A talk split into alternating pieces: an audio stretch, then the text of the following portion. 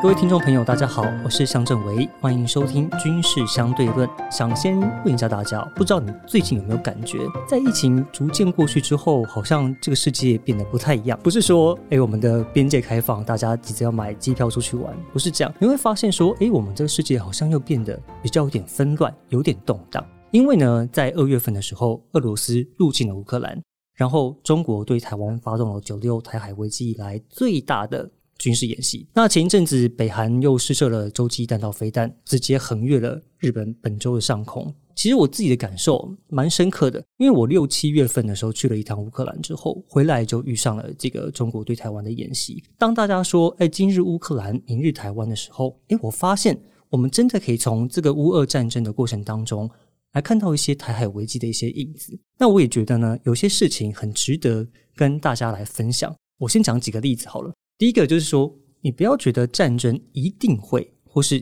一定不会发生。为什么会这样说呢？因为我印象非常非常的深刻，在我去乌克兰采访之前，在战争爆发之前，其实我跟很多的乌克兰人聊过。他有些可能是来自于比较政府单位，有些是学者，那还有很多的民间人士。那还有一些台侨，我都问他说：“全世界都在讲说这个俄罗斯要入侵乌克兰，你们怎么想？”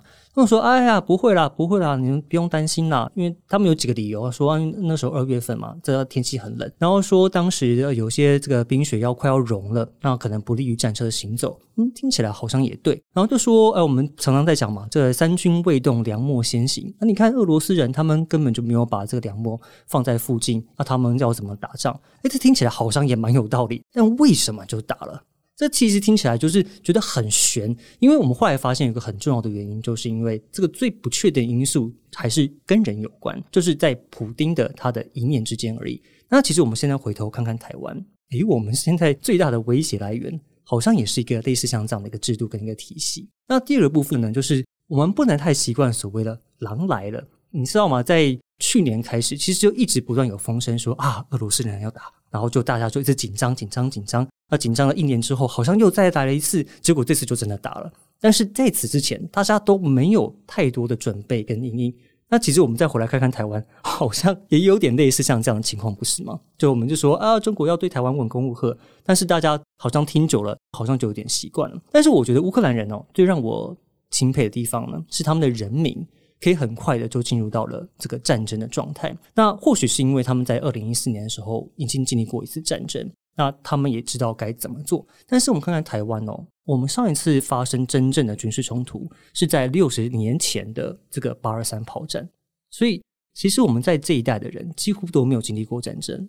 我们也不知道战争来临的时候，我们可能应该要做些什么事情。所以这些下来就很重要的概念，就是所谓的全民国防。你可能会问，什么是全民国防？我们很常听到这句话。那全民国防的对象是什么？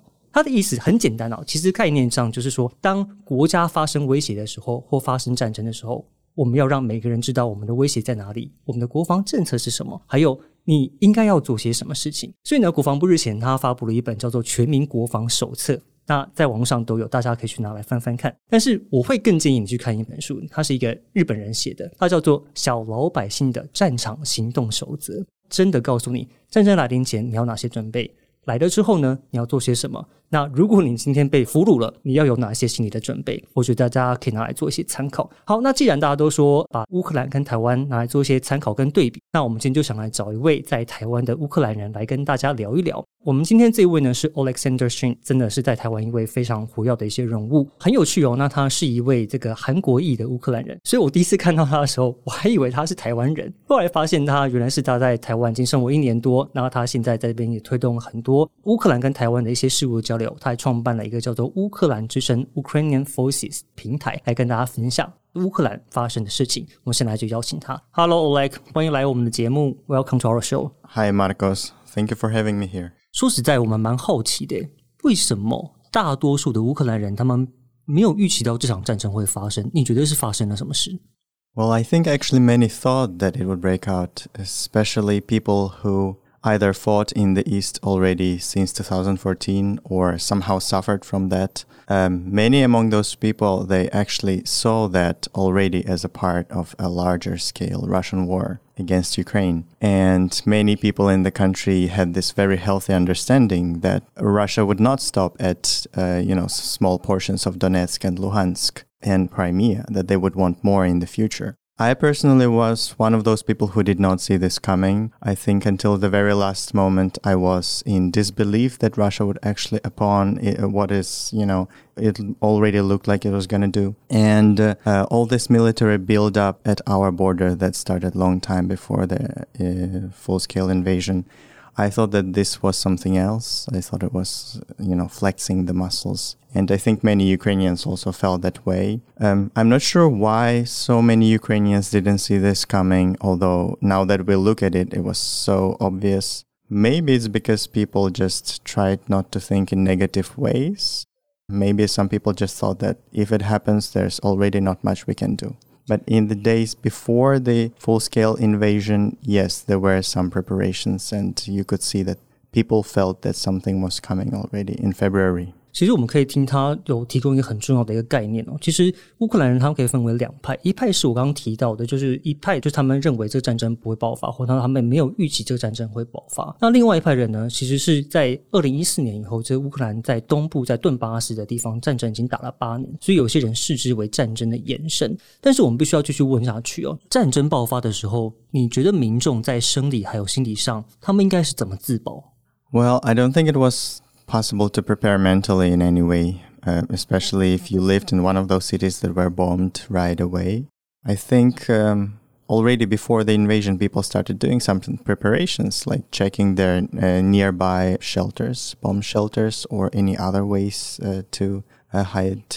And many prepared what we call trevozhna valiza, which is a suitcase or a backpack with the essentials that you know, in case of something, it's very easy to grab and just run. And some people left the country or left their city and went to the western part of Ukraine already prior to the invasion. Then, once everything started, of course, it was a lot of panic, uh, a lot of disbelief, and people just kept running and hiding and running and hiding and right away many people started dying of course. So mentally i'm not sure how people managed. I can't speak for them because i was in taiwan already. But yeah it was a lot of panic and a lot of suffering of course mentally. Physically people were just trying to survive in any way they could either in their house or in the nearby subway station or in the nearby schools uh, bomb shelters 我我这边想要补充问一下，我常常听到一个 behind two walls，就是两道墙后生存法则，你可以解释一下这是什么东西吗？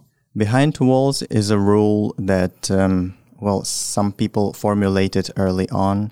And it prescribes that in case of an attack, such as an air raid attack or a, a missile hitting a building where you are, there needs to be at least two walls behind the, the point of impact and yourself for you to uh, at least try to survive. So normally people hide in hallways or in their bathrooms because there's um, you know one wall and then the external wall, so two walls between you. Then it's believed that it greatly minimizes the risks that you would be injured. 嗯哼，所以除了参与战争之外，你觉得一般民众他们还可以做些什么事情来帮助国家 ？well, Ukrainians mobilized very quickly, as you could see. Uh, many who did not join the actual armed forces or territorial defense, they started volunteering. And volunteers are the superheroes of Ukraine, well, after the armed forces, of course, because they mobilized all forces they could and resources and started uh, collecting everything that the army needs, but also the humanitarian aid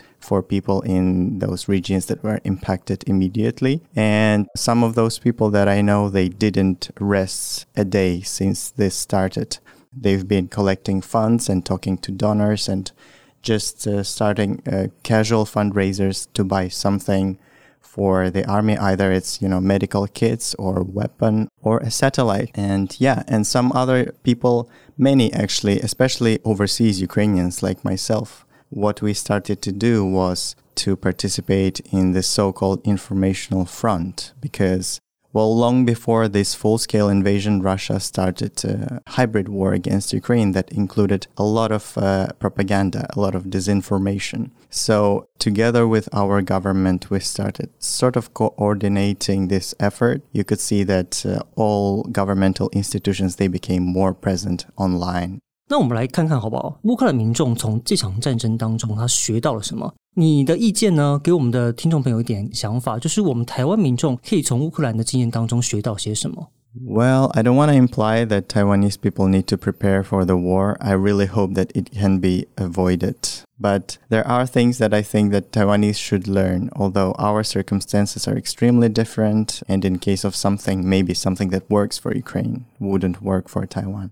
But disinformation is a very important factor in this war. And I think that Taiwan is a country that is digitalizing very rapidly, and Ukraine is one of the most, you know, digitalized countries in Europe. Uh, we should really uh, try to see what Ukraine has done well and maybe try to do that in Taiwan before the war or even if the war doesn't start. That includes, you know, building the capacity to prevent massive disinformation in case of war, but also preparing people um, providing, you know, media literacy education just to make sure that if something is happening or even if it's not, people know how to filter the correct information related to, you know, technical sides of war, like where to go, where not to go, what to do, and how to protect yourself. And um, that is a very important, I think, uh, in any case.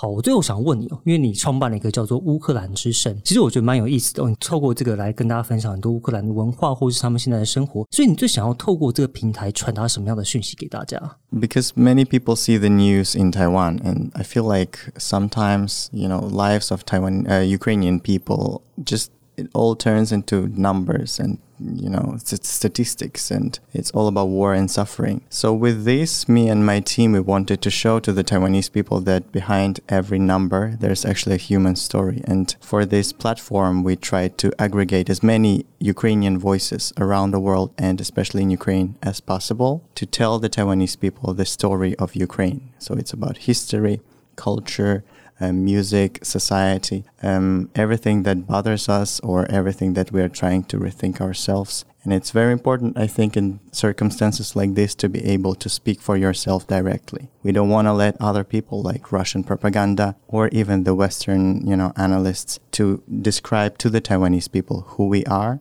We want to be able to do it ourselves. And I think that Taiwanese people should also try to speak for themselves and try to be able to describe and define themselves and not let others define them. 非常谢谢 Oleg。其实我可以跟大家分享一个很重要的一个感觉，就是说我在乌克兰期间呢，我们常常看到说，呃，今天乌克兰的人的死伤数，其实这个数字它是一个很冷冰冰的一个东西。但是呢，我们常常发现说，这每一个数字它后面其实都代表着一个生命、一个故事。我们要关心的其实不是他们死去了多少人，而是他们发生了什么事情。那我也常跟大家讲说，我们小心，我们不要温水煮青蛙。其实我们有时候可能已经变成一只半熟的青蛙，但是我们自己都没有发觉，因为我们太习惯于。对岸的文攻武赫这件事情是有点危险的。那我也会建议我们听众朋友多多关心局势的发展，多多关心各种题材，多多听我们的节目，来给您不同的概念跟想法。那以上就是这一集的军事相对论，非常谢谢您的收听。如果有任何建议或想关心的题材，也欢迎在下方留言跟我们分享。我是向正维，我们下次再见，拜拜。